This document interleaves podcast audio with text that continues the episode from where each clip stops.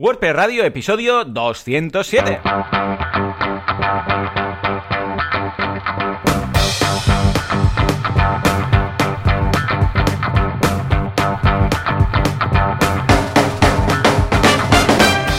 Días a todo el mundo y bienvenidos un día más, una jornada más, un ma- miércoles más a WordPress Radio, el programa, el podcast en el que hablamos de este fantástico CMS, que por cierto es un fork de Cafelog llamado WordPress, con la W y la P mayúsculas. También cuando lo dices, cuando lo pronuncias, ahora ya ha dicho Matt, que si no lo, que si no lo pronuncias con la W y la P mayúsculas, también te canean. ¿Quién hace esto? El creador de Internet, Javier Casares, que lo tenemos en casares.org y en muchas otras páginas. Da igual, buscadla.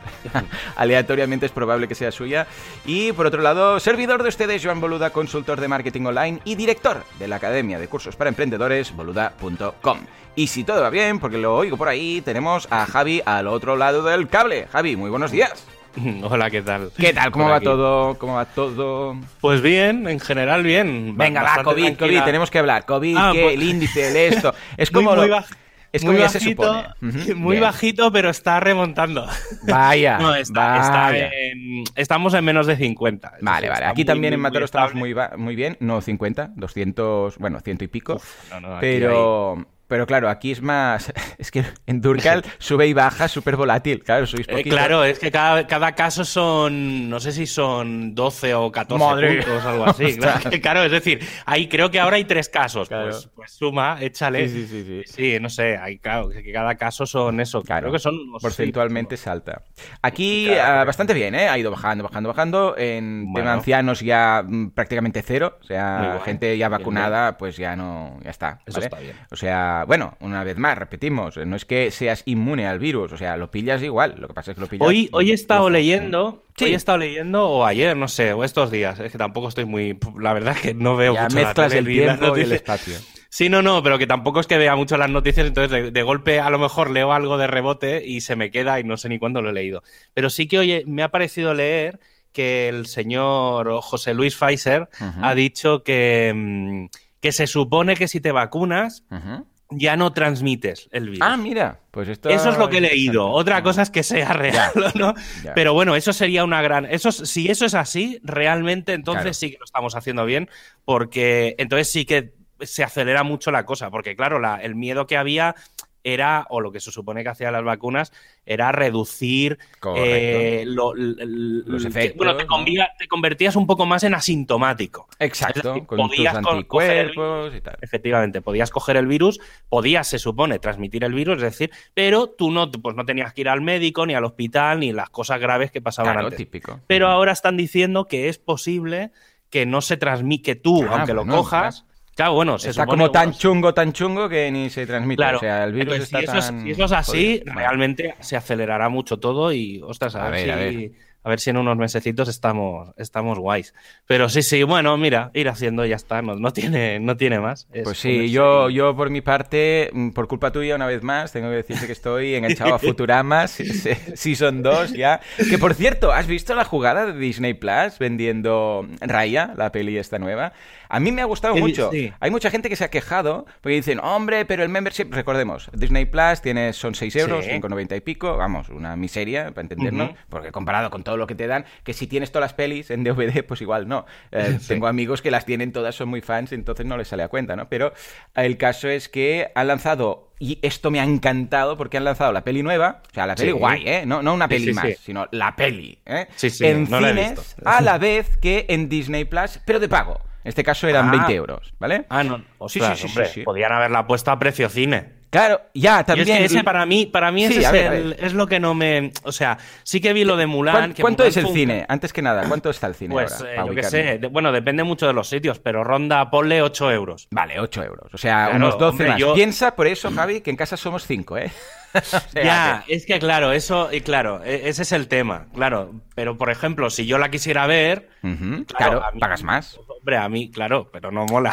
Ya, pero fíjate, fíjate, el tema es, eh, esto se va a, est- eh, va a estar en Disney Plus el día 4 de junio, para todo el mundo. ¿vale? O sea, todo el mundo ya la podrá ver el 4 de junio. Vale. Y entonces han hecho el lanzamiento tres meses antes.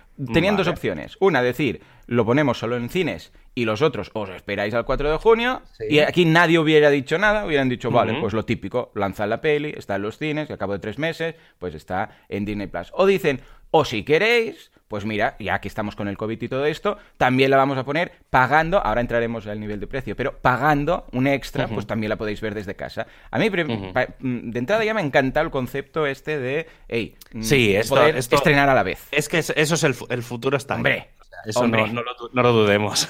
Pero a partir de aquí, claro, mucha gente se les ha echado encima, oh, pero ¿cómo que no se hace? Claro, ellos habrán hecho números, habrán dicho, a ver, en general, pero ya lo hicieron con Mulan. Van? Sí, sí, sí. ¿A qué precio lo pusieron Mulan? es que eso es lo que no... Pero sí, también era, era relativamente caro y, mm. Mulan tampoco era tan buena. Ya. Eh, no, no, sé, ¿eh? ya te digo, he visto ahí el otro día, bueno, estos días que estoy viendo Scandal, que no... Ah, sí, de estas series que se me habían pasado está bien, ¿no? O sea, es muy politiqueo estadounidense y tal, y por, eh, en ese sentido me mola. Pero mm, y lo, siguiente que voy a ver es por enésima vez. voy a ver Futurama. Hombre, estoy eh, encantado. sí, es que la, Veo que el precio también fue el mismo, ¿eh? 30 dólares en Estados Unidos, 21 euros aquí. Bueno, estoy viendo. Claro, son más o menos, calcula unas tres personas. Claro, habrán dicho, a ver, de promedio, cuando la gente va al cine, claro, habrá gente que va sola como tú, o habrá gente que va cinco como yo, ¿vale? Claro. Entonces, claro, habrán hecho cálculos, habrán dicho entre lo que pagamos al cine, la distribuidora, no sé qué, y habrá salido este precio una, unas inferior. Y entonces han dicho, pues bueno, hombre, yo te digo algo, nosotros la pillamos y yo encantado de la vida, porque, o sea, que me hubiera gastado solo de entradas, pues que además el cine, el parking, ir a, mm, porque nosotros vamos a ir, a Barcelona, porque están en, en versión ah, inglés, sí, sí, yo también. Claro, entonces, es que, si no, el cine, vamos, eh, por todas partes, chirría por todas partes, ¿vale? Cuando está, cuando está doblado. Entonces, claro, eh, entonces ya nos quedamos a comer ahí, bueno, eso es un Cristo. Sí, ya es que es... Total, que lo veo interesante lo, que han hecho. Bueno, habrá que, habrá que ver, a ver, sí que es verdad que es una estrategia muy de, Disney como plataforma, que claro, es una marca y tal, pero bueno, habrá que ver también qué hacen el resto. Es decir, de momento sí que, por ejemplo, Amazon, está lanzando Warner. Claro, Amazon también ha hecho algún juego con esto de tener cosas de pago y tener cosas gratis, que está, que me parece bien, ¿eh? O sea, no, digo que también. pague. Pero, pero bueno, no, no sé. Hombre, yo creo que sí es un estreno que de cines, pero no una peli de estas como más secundaria, rollo Soul. Soul, por ejemplo, está muy bien, me encantó, y la colocaron directamente. ¿eh? En Estados Unidos un poco antes, luego un poco más tarde, pero, pero no era una peli de... La peli, la, nueva de Disney, el, el, la Frozen, el no sé qué, este año ha sido la gran apuesta, la nueva princesa, ¿no? Etcétera. Con lo que, bueno, lo veo interesante. Y si no, escucha, pues esperarse el 4 de junio y ya está. Por cierto, todas las pelis que se pillan las tienes para siempre ya en el catálogo, siempre y cuando, y esto también me ha gustado, no te des de baja. O sea, en el momento en el cual te des de baja, las que has comprado desaparecen. O sea, que también es una forma de tener un poco ahí al cliente de que no se de baja un mes, yo sé, pues porque vienen vacaciones. Aunque claro, como el 4 de junio ya estará para todos en abierto. Hmm. Bueno, ya te digo, yo ya lo he amortizado, ¿eh? O sea, claro, es que teniendo, teniendo críos, es que eso es así, no, no tiene, no tiene más. Y bueno, y ahora todos mis hijos de ninja por casa, ¿eh? ya te digo yo, que están con palos saltando el sofá. Es, lo que, es lo que pasa cada vez que sale una peli. sí, sí, se transforman, se transforman. Bueno, uh, venga, vamos al mundo más mundano y concretamente a mi Netflix particular, boluda.com. Esta semana hemos lanzado, y sin un precio extra, sino que ya está incluido en la suscripción estilo Netflix, curso de accesibilidad. Pedazo de curso súper guapo de cómo aprovechar eh, WordPress, plugins y algunos, algunas pequeñas modificaciones de código, si hace falta, para hacer nuestro ah, plugin, digo, nuestro WordPress súper accesible, triple A, triple, cuádruple A, lo que haga falta, ¿vale? El otro día precisamente estabas comentando temas de accesibilidad, que estabas metido ahí haciendo cosillas en WordPress, ¿no? Sí, eh, está, el equipo de España pues está bastante por la labor y la verdad es que hay, hay dos o tres personas de, del equipo de accesibilidad pues que van ayudando a cada vez que hacemos algo nuevo o cada vez que se publica algo nuevo, se lo, o sea, lo pasan por, por los lectores visuales y toda la mandanga esta, que una de las cosas que explicáis en el curso. y sí, sí, es que me lo, me lo he estado ojeando. Y, y, entonces, nada, bueno, pues eso, entonces tenemos gente del equipo pues que va echando una mano. Oye, mira, este H2 que tiene un enlace, pues cámbialo y ponlo así, así y tal. Entonces, claro, está bien porque en realidad se preocupa muy poco por el diseño, que, que es algo que a mí personalmente, eh, yo soy muy de ese, de ese camino, de lo importante es lo que, lo que dices, no visualmente cómo se explica. No digo que no sea el diseño importante, ¿eh? que ya sé lo que pasa con esta discusión, pero sí que es verdad que prefiero en el caso de WordPress, explicar y poner los textos correctamente y luego ya vendrá alguien y hará chapa y pintura, pero sobre el código que ya existe, no sobre el código que alguien quiera. Entonces, bueno, siempre está, está bien eso porque es que al final, tío, es que la accesibilidad parece que no, pero es importante. Yo el ejemplo más es, es, Twitter, tío. A veces leo cada tweet que con los símbolos, las letras estas raras o que empiezan a poner el símbolo más, menos, no sé qué. Que tienes que concentrarte para decir, a ver, a ver, espérate, ¿dónde están las vocales? tampoco me preocupa mucho a mí, pero yo es que, claro, cuando tienes esa sensibilidad y sabes hmm. que una letra rara que pones ahí porque parece como súper mega guay, luego en el lector se escucha eh, letra no sé qué, no se ve, E y dices, bueno, es que, o sea, pon una E y quédate tan ancho, tío. Claro, por amor de Dios. Sí, sí. Bueno, y con los emoticonos y todo esto, imagínate, ¿no? no, pero este los emoticonos se, están bien. Están viendo. O sea, lo describe. Mano, saludo, no sé qué. Sí. Mm. Mano, es que en realidad, si, si te miras el, el Unicode, o sea, donde se explican, digamos, los emojis, eh, cada emoji tiene una, un concepto y una palabra, ¿vale? Entonces, pues por ejemplo, es familia de, eh, dos, de, dos de, un, de dos padres y dos hijas. Y, describe así. Entonces, o dice emoji, no sé qué, depende un poco del lector. Pero está muy bien definido. O sea, el tema de. Mm, o sea, el, el, Unicode está muy bien hecho para el tema de accesibilidad. Entonces, bueno, no sé, al final, o lo típico, corazón rojo, corazón azul, corazón tal, o círculo rojo. O sea, está, se, se define muy bien y muy rápido y con dos conceptos pues aprovechemos estos precisamente que ya están bien definidos antes de empezar a hacer locuras. Bueno, en todo caso, Vicente Sanchís se lo ha currado muchísimo, súper profesor, o sea que, que chale, sí, sí, un crack. Es un mega, un mega crack. Sí, sí. ¿Y, tú qué? Yo, mira, yo he estado, he, estado, entretenido esta semana. Bueno, ya llevo varias, lo que pasa que la, la gorda ha sido entre finales de la semana pasada y principios de esta. He estado mm, una gente que hace formación, no hace formación, hacen como, publican como vídeos o hmm. tutoriales tal día, tal hora, ¿vale? Entonces tienen como... Es sobre todo más para formación para empresas, ¿vale? O algo así.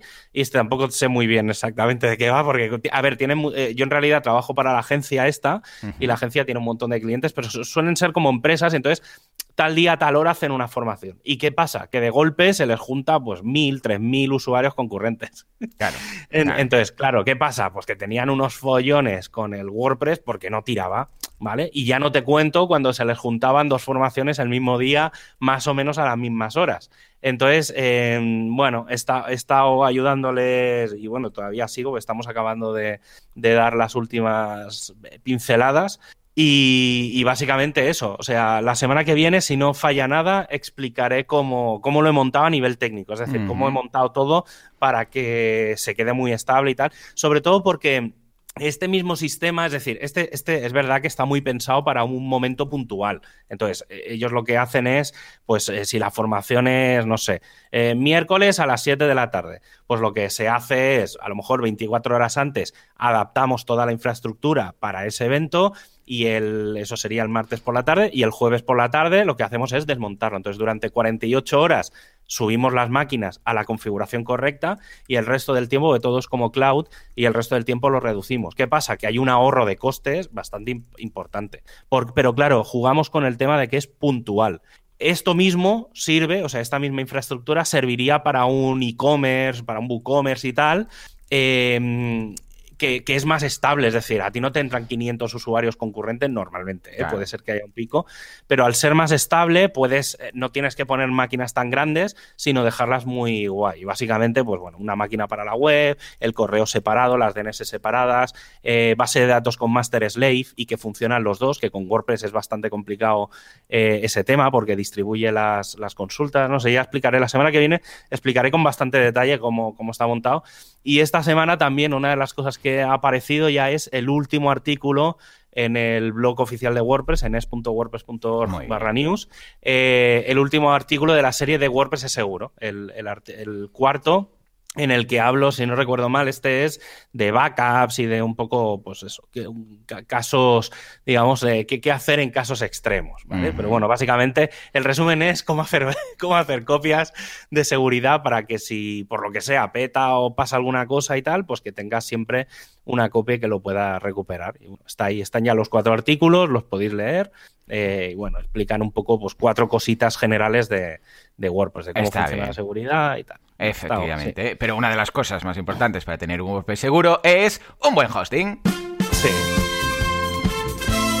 Porque sí, efectivamente, espero que tengas retorno, Javi, porque esto va a quedar cutre. vale, menos mal. Eh, hay un mundo en el cual eh, los hostings son de esos que, vamos, se desactiva la Apache y todo el mundo ve uh, WP config, ahí, en abierto. Hay hostings que no tienen ni PHP, ni HTML, ni, ni nada. No tienen, es que ni htaccess, ni nada. Es que no tienen, no tienen, no tienen ni, ni, ni disco duro. Pero ojo, porque nosotros tenemos un pedazo de hosting que no se lo salta un galgo, que cada vez son noticias más buenas, mejores y escucha, la velocidad aumenta, el tiempo de reacción de los técnicos aumenta y todo va más. Es el Goku de los hostings. Cada vez que recibo un correo de SiteGround es para añadir algo. ¿No te pasa que te dicen, hey, ahora esto que tienes, hemos añadido eh, Kotlin, hemos añadido Klingon, hemos añadido Klingon, hemos añadido no sé qué, y ahora tienes, en lugar de 30, 40 gigas. Y, ostras, cada vez que me viene un mail de estos, digo, a ver, ¿qué me regalan tú? bueno, al final, al final es un tema técnico. La, el, normalmente las CPUs, la RAM y el disco, que son los tres grandes elementos de un hosting, eh, como suele a nivel hardware, a nivel físico, bajan de precio por lo tanto, por el mismo precio que tú pagas, pues te pueden dar más, y, o sea, más cantidad. Pues te pueden dar más CPUs, o te pueden dar más RAM, o te pueden dar más discos. Por lo tanto, está bien, que, o sea, es lo normal que, hagan. Pero sí, sobre todo, lo que está guay es cuando dan cosas que no, son precisamente esto, sino servicios de valor añadido, tipo los backups, eh, staging y demás. Eh, que ahí es donde realmente aporta valor un hosting. Y, bueno, ya sabemos que, que SiteGround tiene hosting especializado en WordPress, pero eh, pues mira, en el caso de si tienes un WooCommerce, eh, pues sabemos que tiene que estar 24/7, como comentaba justo antes, y precisamente necesita mucha seguridad. Pues con el alojamiento especializado de SiteGround para WooCommerce tienes todo esto y más. Para empezar, tienes los certificados TLS de forma gratuita, por lo que siempre tendrás el candadito verde. Además, la CDN de Cloudflare, por lo que si vendes de forma internacional se cargará tu sitio volando y a esto le podemos sumar la caché inteligente específica para WooCommerce. Y si antes de hacer un cambio en tu tienda necesitas hacer pruebas, podrás crear un entorno de staging con unos pocos clics, hacer tus cambios y pruebas, ver que todo funciona y aplicarlo en producción. O sea que echa un vistazo que está muy bien, porque realmente cuando tienes un e-commerce y tienes que empezar a actualizar, o un membership, o algo que puede salir mal, el staging, vamos, es... te, quedas mucho, mucho más tranquilo. Echale un vistazo, lo tenéis todo en siteground.es. Actualidad, prestualidad o qué pasa con Gutenberg.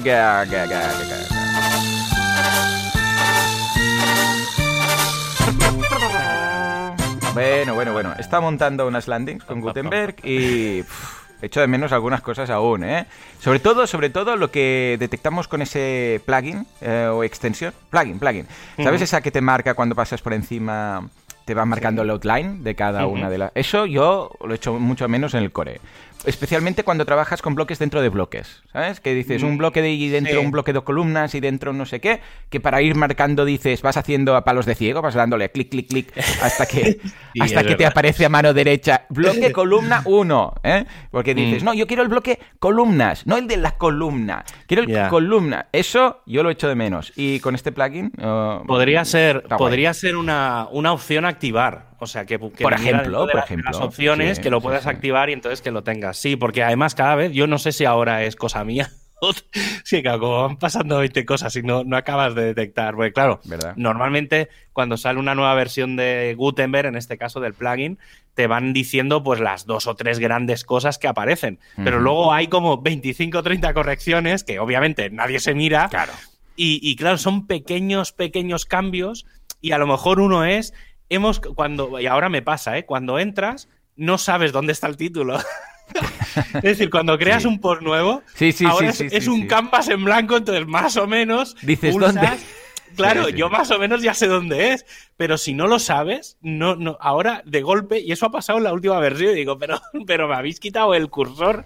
Y sí, mira, estas mierdas pasan y ya está. Entonces supongo que habrá que reportar, oye, que habéis quitado esto. Que Eh. supongo que desde accesibilidad estará bien, pero para el resto de los mortales. Hay cosas Ahora- que a mí me fastidian mucho. Por ejemplo, que ahora me han metido el excerpt a, a la derecha en pequeñito, en la barra, porque el excerpt Bueno, yo siempre sí. lo tenía debajo y me iba Claro. muy bien porque yo sabía, en función de las líneas que ocupaba, ya sabía si me había pasado a nivel de SEO o no. Y ahora me lo han metido ahí y claro, cualquier cosa me ocupa eh, eh, ocho líneas. Y digo, bueno, lo voy a arrastrar. Claro. Porque no se puede arrastrar ahora, que se tiene que hacer por código. Ya no puedes Sí, arrastrar es, es de un verdad. lado sí, a sí, otro. sí. Oh, qué Sí, es que se supone, se supone que en la parte de abajo ya no debería de aparecer nada. Aparecen cosas relacionadas con, con otros plugins, que todavía plugins, digamos, Sí, antiguos. pero ¿cómo vas a meter ahí Yoast, por ejemplo? O sea, y excerpt está y metido ahora en el lateral. Pues yo, a mí me Uf, aparece aún debajo. Ah, pues a lo mejor es configurable, pero yo lo he Ah. visto ya en el lateral en muchos sitios, en las últimas ¿Y versiones. cabe ahí todo? Madre mía, yo creo que nos estamos flipando y ya, ¿eh? También Rank, Rank Math también. Rank Math creo que ya lo hizo así desde el principio. pero Creo que Rank Math ya vino en la versión Me 5. dijo, tate. y, y está en el lateral.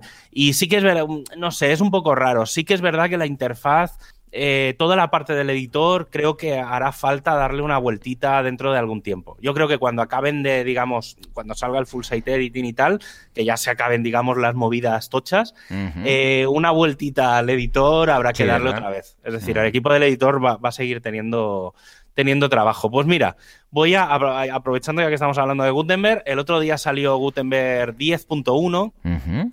Y aparte de, pues, sigue siendo el plugin, lo que voy a explicar no va a venir con WordPress 5.7, que quede Vale. claro, WordPress 5.7 lleva, si no lo han cambiado a última hora, eh, hasta la versión 9.9. Si no recuerdo mal, desde la 9.3 a la 9.9. Es decir, ni siquiera Gutenberg 10.0, que salió hace ni un mes, eh, está integrado. Entonces, en la, pero es muy interesante lo que viene en la 10.1. eh, y yo personalmente siempre recomiendo a todo el mundo que instale el plugin de Gutenberg, sobre todo los que publiquen bastante, porque lleva ciertas mejoras que molan y, y al final acaban en el editor.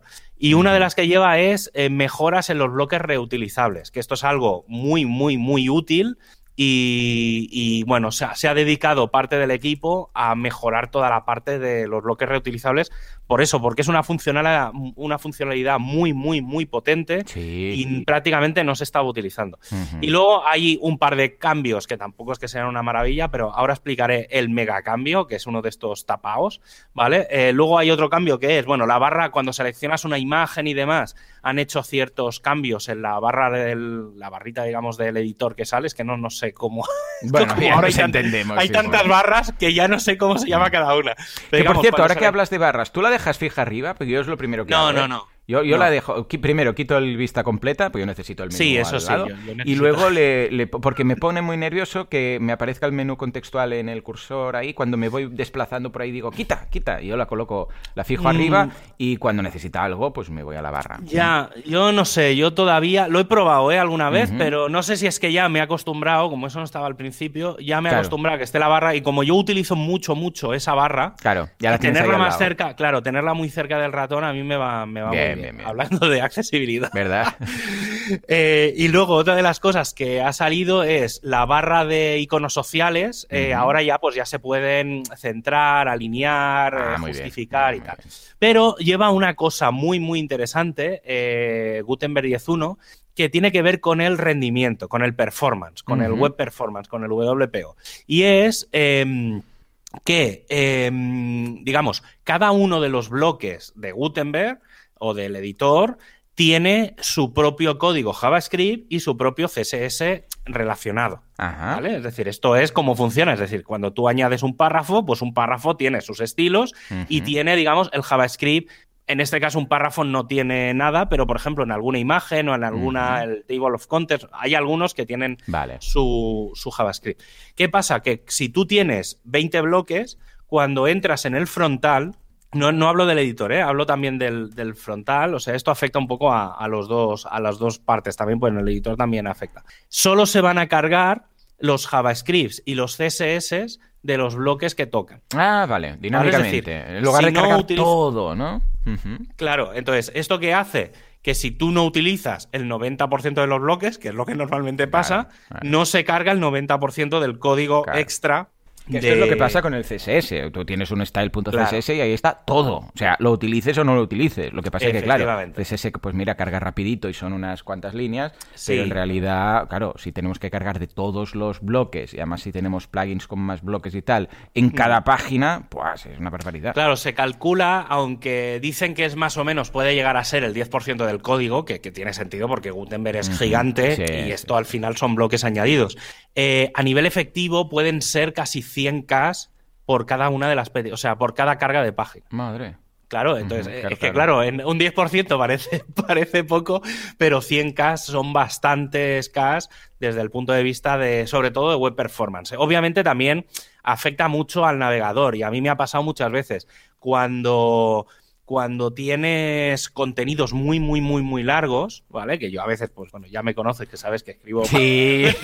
no escribo posts, escribo libros, los posts, Em, ¿Qué pasa? Pues que a veces tienes mucho, claro, es mucho, mucho, mucho código y a mí ha llegado a, colgarse el navegador ¿Qué me dices, del, contenido tan largo. Entonces, sí que es verdad que cada vez me pasa menos y ahora cada vez mm. va más rápido y es precisamente por esto. Había un bug, ahora que lo dices, hace muchos años en WordPress, que era el bug del contenido largo, precisamente, que era que a partir de no sé qué artículo muy largo, muy largo, eh, daba problemas WordPress con no sé qué historia. Ahora me he acordado. Pues bueno, Esto, esto ya te digo, ¿eh? afecta con, con, solo por el tema de Gutenberg, con, porque si lo pongo, por ejemplo, en editor HTML funciona bien. Es decir, es un tema de que no, como hay tantos bloques, no, lo, no sabe procesarlo. Y era un problema de, de, JavaScript con el navegador. Pues eso en principio se va a mejorar bastante con esta versión 10.1, que ya digo, es bastante, bastante recomendable.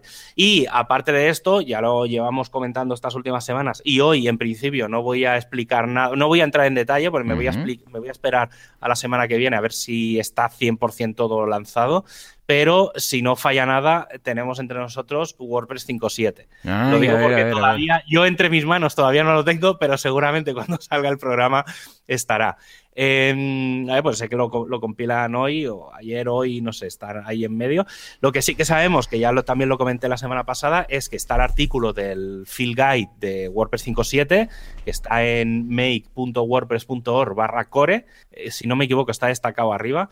Y entonces ahí podéis ver, es el, el post resumen con, todos las, con todos los enlaces a todos los posts en los que se habla de cambios de WordPress 5.7, ¿vale? Entonces junta todo de todos los equipos, todo lo que se ha hecho, pues el tema de la nueva paleta de colores. Entonces, bueno, es el, el mega post eh, que resume todo. Eh, seguramente cuando salga se lanzarán algunos artículos extra entonces, la pues supongo que la semana que viene, que ya habrá pasado casi una semana, pues veremos si hay alguna novedad de algo que no haya salido hasta última hora. Pero en general todo ya está comentado, ¿eh? O sea, no creo que he ido explicando todo durante las últimas semanas, así que no creo que nos encontremos con, nada extra que no sepamos. Y luego, siguiendo hablando de Gutenberg, eh, ya lo último de Gutenberg, es em, el propio concepto de Gutenberg. Eh, he explicado muchas veces la diferencia entre el plugin de Gutenberg y el editor de bloques. El plugin es una cosa autónoma, es decir, eso, el código, digamos, de Gutenberg, aparte de que eso se convierte en un plugin de WordPress, todo ese código se puede, está preparado para que se pueda utilizar por otros softwares. Es decir, Gutenberg como tal es un es como decir TinyMC, ¿eh? Es un, proyecto que está ahí es un editor que está ahí separado. Vale, entonces sí que es verdad que lo gestiona y lo, y lo potencia el equipo de WordPress, pero en realidad cualquier puede cualquiera puede utilizarlo. Y sé que hay otra gente que lo está usando. Sí, sí, incluso he visto Joomla con Gutenberg y cosas así. Entonces, pero hay, una, hay un problema con eso. Es decir, si tú tienes un proyecto GPL, como Joomla y como tal, puedes utilizar Gutenberg, pero en otros sitios que no tienen licencia GPL, ni son compatibles o son raramente compatibles, no se puede utilizar Gutenberg. Y ah, uno de los objetivos de Gutenberg era que esté disponible en todos los, en todos los softwares y dispositivos. Y destaco el tema de dispositivos porque el mayor problema es que Gutenberg no se puede utilizar en los móviles, en las apps de los móviles. Y eso ha llevado a una cosa que empezó en septiembre pasado, que es el tema de darle una doble licencia a Gutenberg. ¿Vale? Es decir, Gutenberg hasta ahora estaba funcionando con GPL, que es la, que, la licencia con la que funciona WordPress, y a partir de ahora, y entre, comillas el de ahora, eh, a partir del 19 de marzo, ¿vale? Empezará el trabajo para que sea, tenga una cosa que es una doble licencia, ¿vale? Es, algo que normalmente no pasa, pero de tanto en tanto pasa. Y va a tener la MPL, que es la licencia de Mozilla, ¿vale? Que es como la que se distribuye, pues, por ejemplo, Firefox, ¿vale? Que es como el, mega ejemplo, ¿vale? Entonces, esa, eso lo que permite, y, podemos eh, ponerlo un poco en paralelo, Firefox, eh, tú tienes las versiones oficiales de Firefox, que puedes bajar de mozilla.com y tal, y, las puedes usar en cualquier dispositivo y tal, pero desde el código fuente de Firefox se pueden crear otros navegadores. Si no recuerdo mal, Brave o alguno de estos también está basado en, Firefox o en el core de, Firefox. Y un poco ese es el concepto. La idea es que Gutenberg a partir de ahora se pueda integrar en aplicaciones móviles eh, y que cualquiera lo pueda hacer.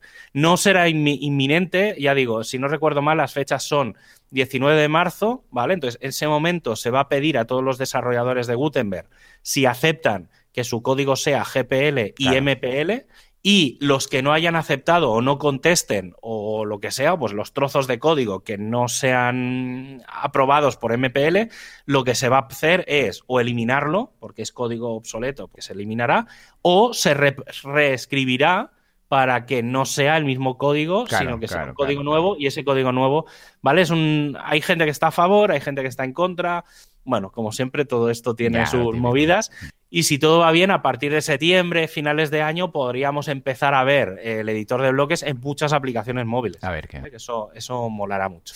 y luego pues un par de cosillas más eh, también siguiendo con, no con licencias, pero con quitar código obsoleto. Si no falla nada dentro de poco, el poco es relativo, eh, se dejará de dar soporte a Internet Explorer 11. Anda, mira. ¿Por cuál van ahora Internet Explorer? No, es que Explorer ya no existe como tal. Ah, claro, ahora es Edge. Porque ahora es Edge. Entonces, Edge funciona, las primeras versiones de Edge sí que funcionaban con el core, con Trident, que es el, código, digamos, de, con Chrome, Explorer. Claro, ahora funciona con, o sea, Edge y Chrome básicamente son lo mismo. La única cosa que cambia, digamos, el core es el mismo.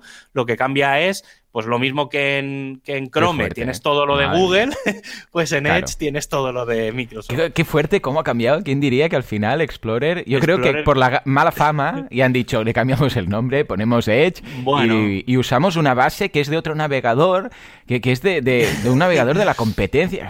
bueno, el, core, el core de Chrome, el Chromium, digamos, es libre. Es decir, claro, Chrome, sí, pero vamos. Hay que diferenciar mucho. Yo, por ejemplo, yo tengo Chromium, que es basado en el core, es crear un navegador que no tiene ninguna cosa extra, ¿vale? Es puro y duro el core de... Yo utilizo Chromium, en, o sea, yo no tengo Google Chrome, tengo Chromium a secas, no es Google Chromium, es Chromium. Sí, sí, pero es de Google. Vamos, al fin y al cabo. No, Chromium no es tanto de Google. Bueno, solo el logo tú te lo miras y dices, hostia, tiene sí, el logo porque aprovechan, aprovechan el logo y le han cambiado de color y tal, pero Chromium en sí no es un producto de Google. ¿Y, quién es? ¿Quién hay detrás de, No, no hay nada, es, código abierto. Vale, tal Entonces sí que es verdad, a ver, pasa un poco como con Gutenberg, sí que es verdad que alguien lo empieza y tal, entonces sí que es verdad que Google está detrás, pero eh, Chromium en sí, el core, eh, no tiene ningún trozo de código de Google, de alguna funcionalidad Google, ¿vale? Entonces, que no es de Google, pero claro, que Google está ahí muy metido. Google lo potencia, pero no es, ¿vale? Entonces, lo que mm, el problema que hay es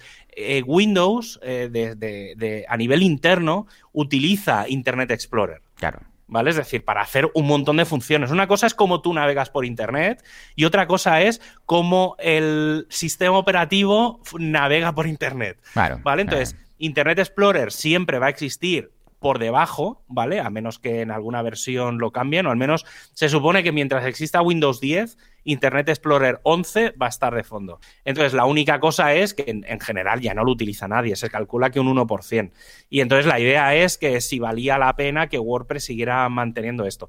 Con esto la idea es que se quiten bastantes, bastante, bastante trozo de código de pues, pues eso, de, Gutenberg, del editor, de mierdas raras, de cosas. Sobre todo, el foco es hagamos limpieza de JavaScript. Ya. ¿Vale? Porque el problema que tiene Internet Explorer es que no es muy compatible con el JavaScript moderno. Claro. ¿Vale? Entonces, ¿con eso qué pasa? Pues que el editor y hay cosas que, claro, si quieres que funcione en Internet Explorer 11, tienes que hacer triquiñuelas raras Sí. en Gutenberg para que vaya. Entonces, claro, al final los programadores están un poco hartos. Ya digo, ¿eh? en general no se usa. Y aparte que lo típico de los bancos, colegios y tal, bueno, pero es que esa gente tiene otros problemas Sí, más sí, sí. gordos que no son el propio WordPress.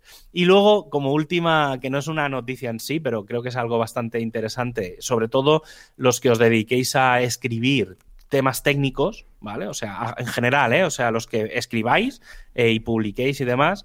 eh, Google, hay Google, bueno, sí, tiene que ver con Google y así enlazamos todo y ya le damos el cierre completo. Venga. Eh, WordPress participó en 2020 y si no falla nada, también está apuntado para el 2021 en un proyecto de Google que se llama Google Season of Dogs, que lo que hace Google es, eh, es como una especie de concurso tal, eh, que lo que hacen es eh, meter pasta en, eh, meter dinero en, eh, en este caso es en documentación.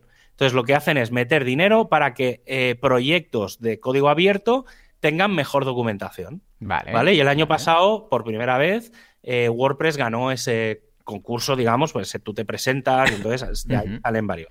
Y entonces, el de todos los proyectos, que creo que se presentaron cuatro o cinco, ganó uno. Eh, ya digo, este año supongo que se presentarán otra vez otros. Y el que ganó es el WordPress Documentation Style Guide, la Vale. guía de estilos para la documentación de WordPress. Básicamente, ¿qué es? Es un, ahora, bueno, ya se ha convertido en handbook, que justo ha sido eh, a- ayer o antes de ayer. O sea, es que ha sido como muy inminente porque yo, te digo más, el sábado, cuando estuve leyéndome las noticias y tal, decían, en breve lo lanzaremos.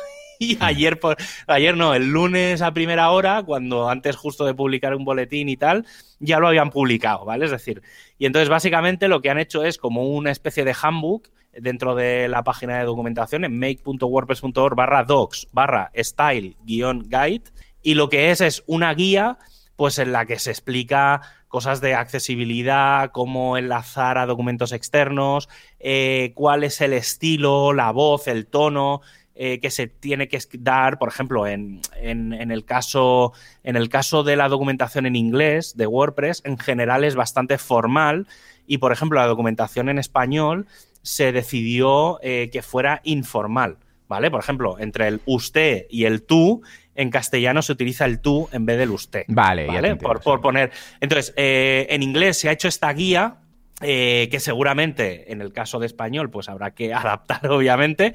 Pero bueno lleva cosas pues de idioma y gramática pues abreviaturas contracciones cómo usar los verbos cómo hacer la puntuación vale pues de paréntesis eh, cómo darle formato pues sí pues no sé las, la- cómo hacer listas multimedia cómo poner los números de teléfono cómo hacer el tema de los enlaces, tal.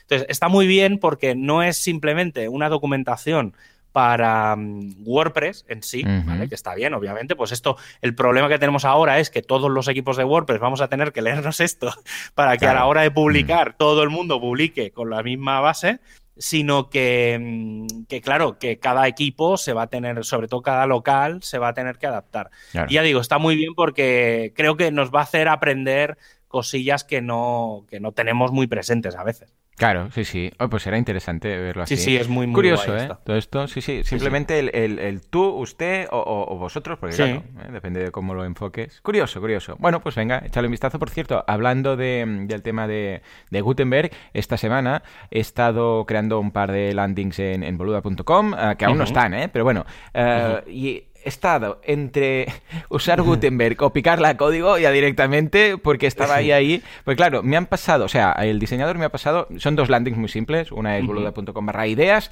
que ahí es las ideas de negocio que propone la comunidad. Entonces ahí la gente pues puede votar, eh, postularse como socio y tal. Y la otra es boluda.com barra directo, que explica los directos. Para verlas tienes que estar deslogueado. Pues si estás logueado, pues ves propiamente pues las ideas o el directo, ¿vale? Bueno, pues claro, el diseñador me pasó el, el Photoshop, o sea, para entendernos, esto es lo que hay. Sí. Y a partir de aquí, claro, ¿qué pasaba? Que estaba, digo, o bien la maqueto HTML, o sea, porque claro, yo ya tenía Claro. una plantilla de página y una de dos, o colocaba el, el content, o porque yo borraba content y digo, o lo preparo ya todo con...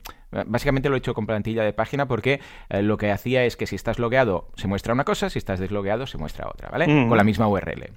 Entonces la idea es, si estás logueado y aquí te coloco yo el código con unos embeds y unas cosas y tal. Si no, pues colocas el content. Esta era la primera opción. Y entonces, claro, yo con Gutenberg, si yo coloco el content, con Gutenberg me monto la página y ahí la coloca. En el caso de maquetarlo yo, pues ahí en el mismo código, pues meto mis tips, mis historias y la monto, ¿vale? Y estuve que sí, que no, que sí, que no, y al final dije, bueno, lo vamos a probar de hacer con Gutenberg. Y sí, he conseguido llegar al diseño simplemente con Gutenberg, al diseño que me ha pasado, en este caso, pues el diseñador. Lo que sí que es cierto que hay muchas cosas que Gutenberg, eh, lo que he tenido que hacer es un poco, a ver, es un poco trampa. Sí, porque es, bueno, meter una clase y luego ir hasta el CSS y hacer eh, tu... Bueno, pero Gutenberg está pensado para eso, porque en ya, el lateral ya, pero te deja añadir clases y tal. Sí, sí, pero que no, no... he podido acabarlo, porque por ejemplo, yo que sé, hay un momento que hay dos columnas, por ejemplo, el, de ideas de negocio, y en una hay pues una imagen, a la derecha hay un, texto y un CTA, y el diseñador el espacio entre columnas en un poco más ancho. Claro, entonces yo, yo rápidamente fui al bloque y dije, espacio de... espacio, columnas, espacio, espacio no está, vale. Y entonces, claro, tuve que mirar que realmente está en un column, no, en un first child, eh, un child not the first y no sé qué, y ahí hay un margin left. Vale, pues, eh, claro, tuve que colocar una clase a las columnas y entonces, em, por CSS, expandí un poco eso. Claro, ese es el pequeño punto que dices, es un punto intermedio. O sea, mm, no vas a clavar un diseño que te pase un, diseñador que simplemente ha hecho lo que le ha dado la gana con Photoshop, pero si no partes de un diseño que quieres clavar al milímetro y te adaptas al, espacio de columnas, para entendernos, que te pone Gutenberg por defecto, es que lo digo porque precisamente ahora hablabas de que carga los estilos y el CSS y el JavaScript de cada bloque, pues si te sirve el que viene por defecto, estupendo. Y si no, pues, pues claro, vas a tener que saber CSS. Pero a cambio no metes tantas cosas en la base de datos. Dime, dime. yo ahí, ahí veo dos cosas. Por un lado, eh, esto que comentas puede ser muy interesante desde el punto de vista de mejorar el bloque, Es decir, yo creo que es si el bloque dices, ostras, mm, ¿por qué no se puede modificar el ancho de la, columna? Pues eso es muy interesante. Entonces, yo eso, si realmente no viene con funcionalidad, yo miría a los issues de Gutenberg, porque está en GitHub, y, lo pondría como, eh, como extra. Como mejora. Mm. Claro, es decir, oye, ¿por qué no hacéis que las columnas se puedan ampliar o reducir y tal? Porque hay otros, hay otros bloques eh, que permiten ya sí, en Genesis mismo, el de columnas avanzadas, pero, mm. claro, columnas, columnas avanzadas, columnas columnas súper superiores, columnas.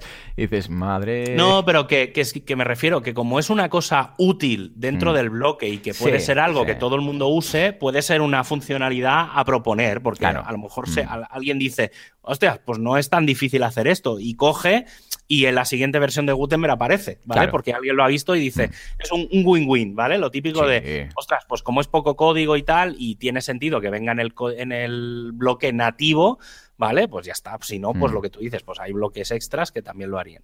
Y luego, por otro lado, y esta es la pelea esta de siempre que alguna vez ya hemos comentado, que es si los diseñadores tienen que saber de WordPress. Ya, ya, ya, ya. ¿Vale? Entonces, claro, ahí, ahí es donde... ¿En qué jardín nos vamos a meter, Javi? No, no, no, no. no, sí, simplemente lo dejo ahí. Pero claro, aquí es si el diseñador sabía perfectísimamente eh, los bloques y todo el contenido que tú mm. utilizas, porque pues eso, ostras, yo utilizo Genesis, pues él ya sabe qué bloques mm. De Genesis hay, entonces te podría haber dicho, pues mira, este trozo lo puedes hacer con este bloque, este tal. Entonces, eso, sobre todo si te dan un, un PSD, claro, ¿vale? Pues si lo maquetan y tal es más tal. Pero claro, si te tienes que comer tú el marrón de maquetarlo, mm. pues que te faciliten un poco la vida, nunca está de más. Siempre porque también por lo de antes, ¿eh? Porque es un poco win-win.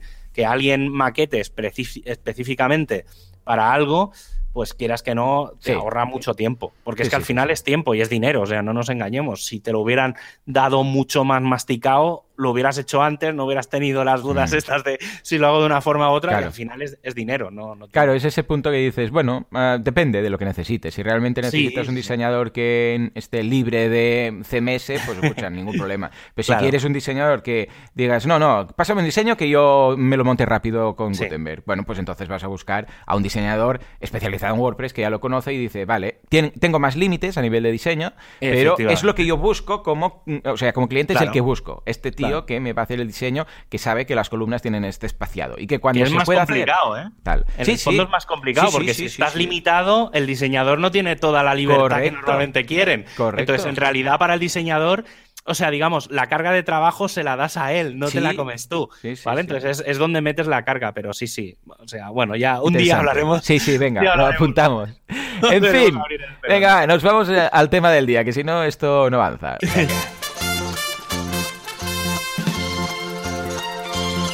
bueno, bueno, bueno.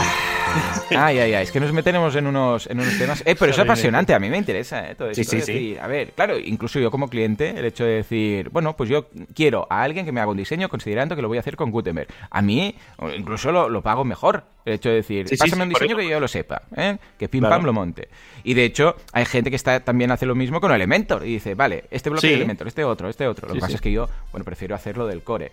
Y en cuanto a todos los extras que metemos, claro, es lo, lo de siempre, ese 80% que siempre se habla, ¿no? Pero esto se va a usar, no se va a usar. Eh, lo va a usar una gran parte de la gente que usa Gutenberg, sí, ¿no? Porque si no, al final podríamos acabar con un dinosaurio. Entonces, claro, hmm. si ya es el 10% de código, imagínate tú. En fin, venga, va, nos vamos a hablar de redirigir ¿Vale? Vamos a redirigir esta, este conversación. temática, esta conversación, porque eh, se puede enfocar de varias formas, ¿vale? Entonces, eh, hay también confusiones en cuanto a las redirecciones, entonces vamos a poner un, poco de orden y vamos a, concretar en temas de WordPress. A ver, primero de todo, deberíamos preguntarnos cuándo debemos eh, dirigir o redirigir una URL, ¿vale? Hay varios casos. Yo he apuntado algunos, a ver, Javi, si a ti se te ocurre alguno, pero la primera es cuando borras contenido. En muchas ocasiones alguien borra una página y se queda tan ancho. Y dices, hombre, a ver, si era una página que tenías desindexada, si era una página que tenías de pruebas, una página que tenías, yo qué sé, pues bajo password o algo para hacer algo y, lo borras, vale, pero si no, simplemente borrar una página que estaba en tu web y ahora ya no, es mala idea si no haces nada más a continuación, como por ejemplo una redirección, ¿vale? Entonces, claro, eh, ¿cuándo puede ser? Imagínate que tú tienes un servicio y dices, esto ya no lo ofrecemos, lo borro. Hombre, a ver, lo borro sí. Claro, puedes hacerlo, ¿eh? Lo que pasa es que y, tú, tienes tu web y puedes hacer lo que te dé la gana. Lo que pasa es que aquí entra el tema de los, eh, de los buscadores, ¿vale? Porque yo cuando hago proyectos que son internos, de intranets y tal, estoy tan feliz, Javi, porque, porque pienso, puedo cambiar lo que me dé la gana, la estructura de links, todo. es igual, es una intranet. O sea, oh, qué feliz, ¿no? Mm. Pero claro, cuando se ha indexado, ¿Qué pasa? Primero, uh, buscadores, ¿vale? Por un lado. O sea, que si Google sabía ese servicio, ahora no está y se pierde. ¿Qué dices, hombre? Podrías aprovechar porque igual está indexado esto, ¿vale? Entonces, hacer una redirección a un sitio. Pero por otro lado, también enlaces que ahora estarán rotos, internos y externos. Es decir, enlaces que nosotros teníamos hacia ese servicio, que queda muy mal. Cuando estás en una web y te dice más información sobre esto, no sé qué, aquí pinchas y va un 404. Y dices, hombre pues vale. Y por otro lado, de webs de terceros, enlaces entrantes, que ahora está roto, y bueno, pues primero que pierdes ese link eh, choose o Google choose o como lo quieras llamar, y por otro lado que, que, queda mal, y puede ser que si les llama la atención, pues te quiten el enlace hacia tu web. O sea que en general es mala idea. ¿Qué deberíamos hacer? Una redirección. ¿Hacia dónde? Depende de cada caso. Igual tú dices, no, es que este servicio lo hemos quitado y ahora hemos creado este. ¿Vale? Bueno, pues entonces ya lo sabes, para allá. A malas, a malas, mira, a la home, que no es lo mejor, pero, hombre, antes que un 404, pues mira, los mandas a la mm. home y la persona que ha llegado, como al menos te estaba dirigiendo a esa web, pues vas a saber navegar un poco para encontrarlo, ¿vale? Ah, otra opción sería, pues, eh, explicar que ese servicio ya no se ofrece, que también estaría bien, ¿no? Decir, tal, pues este servicio lo hemos quitado, ahora tenemos este otro. Y si no, lo que decía, una redirección. Es decir, este servicio, ahora, pues vamos a, añadir algo nuevo y como por temas de SEO no queremos usar este, este Slack, esta URL, lo vamos a colocar en otra y cuando alguien llegue a la antigua, ¡pum!, irá a la nueva, ¿vale? Esta sería la primera. La segunda sería cuando mueves contenido, que a veces pasa que tenías algo en una URL y ahora está en otra porque ahora es una subsección de otro sitio, porque antes era una entrada y ahora es una página, porque lo creaste como entrada típico. Creas una entrada, dices, ofrecer este servicio, y resulta que se indexa súper bien, que quedas el primero, todo, y dices, ostras, ahora yo esto quiero que sea una sección de la página, o una página, ¿no? ¿Cómo lo hago? Bueno, pues también redirigir creas ese post, ah, digo, creas esa página, si hace falta cambiar la URL, la rediriges y al menos no vas a perder, una vez más, ni, ni los enlaces internos, ni los externos hacia tu propia página, ni el navegador, ¿vale? En, este caso, que va un poco relacionado con los dos, ¿eh? A ver. Bueno, sobre todo más con este segundo caso. WordPress internamente... Eh, intenta encontrar, si haces algún cambio de URL, intenta encontrar la URL del Eh, contenido. incluso a veces, si pillas un post y quitas las últimas palabras de la URL, Sí, te lo, te lo genera. lo, más o menos, no siempre Sí. con éxito, pero te lo intenta Pero bueno, que me refiero que, que en ese sentido el tema de mover contenidos es WordPress es algo que intenta arreglar automáticamente. Sí, sí, sí, sí, ¿Vale? efectivamente. Y si tienes algún plugin estilo Yoast, pues también. ¿eh? Incluso, bueno, Yoast te avisa. Cuando borras una página, te sale ahí una alerta. ¡Has borrado de- una página!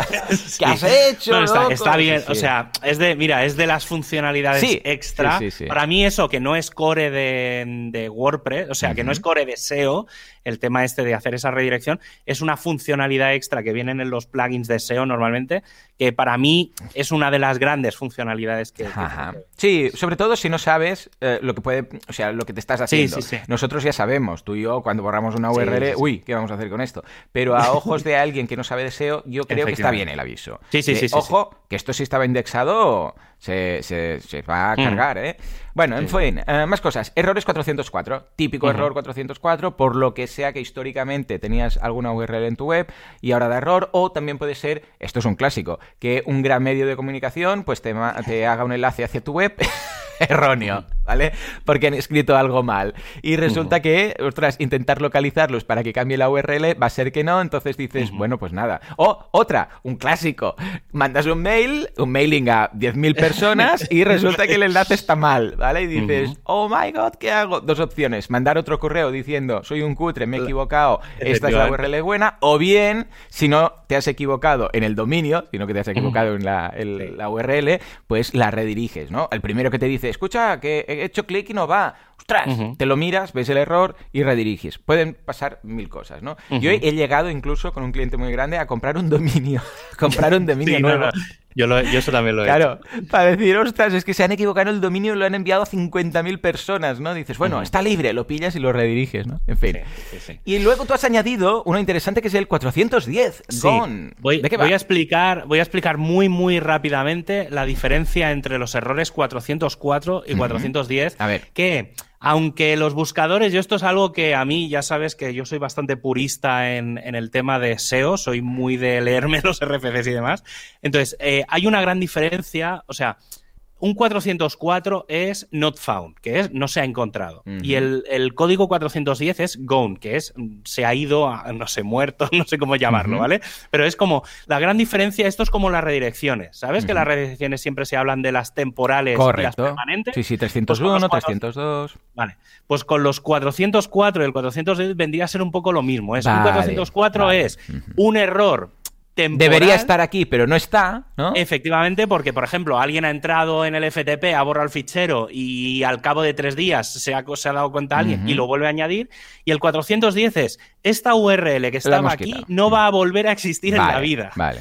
¿Vale? Es la gran diferencia. Es como Porque una es estás como diciendo, soft, sí, estaba, pero lo hemos quitado y no volverá. estaba, pero la, la hemos quitado por, por mutuo propio. Vale, ¿Vale? vale, es importante esto porque se supone, ahora ya no pasa tanto, ¿eh? pero se supone, y si Google obviamente, por mucho que digan los que trabajan por allí y tal, al final Google está hecho por ingenieros y los ingenieros, una de las reglas de oro de, de Google y de cualquier buscador es, tienes que cumplir los RFCs. ¿vale? Claro, el RFC claro. es la documentación que es- define Internet. ¿Vale? Es donde se define cómo funciona la web, cómo funcionan muchas cosas. Entonces, si existen dos códigos, es por algo. Sí, ¿vale? sí, O sea, no sí, se inventaron.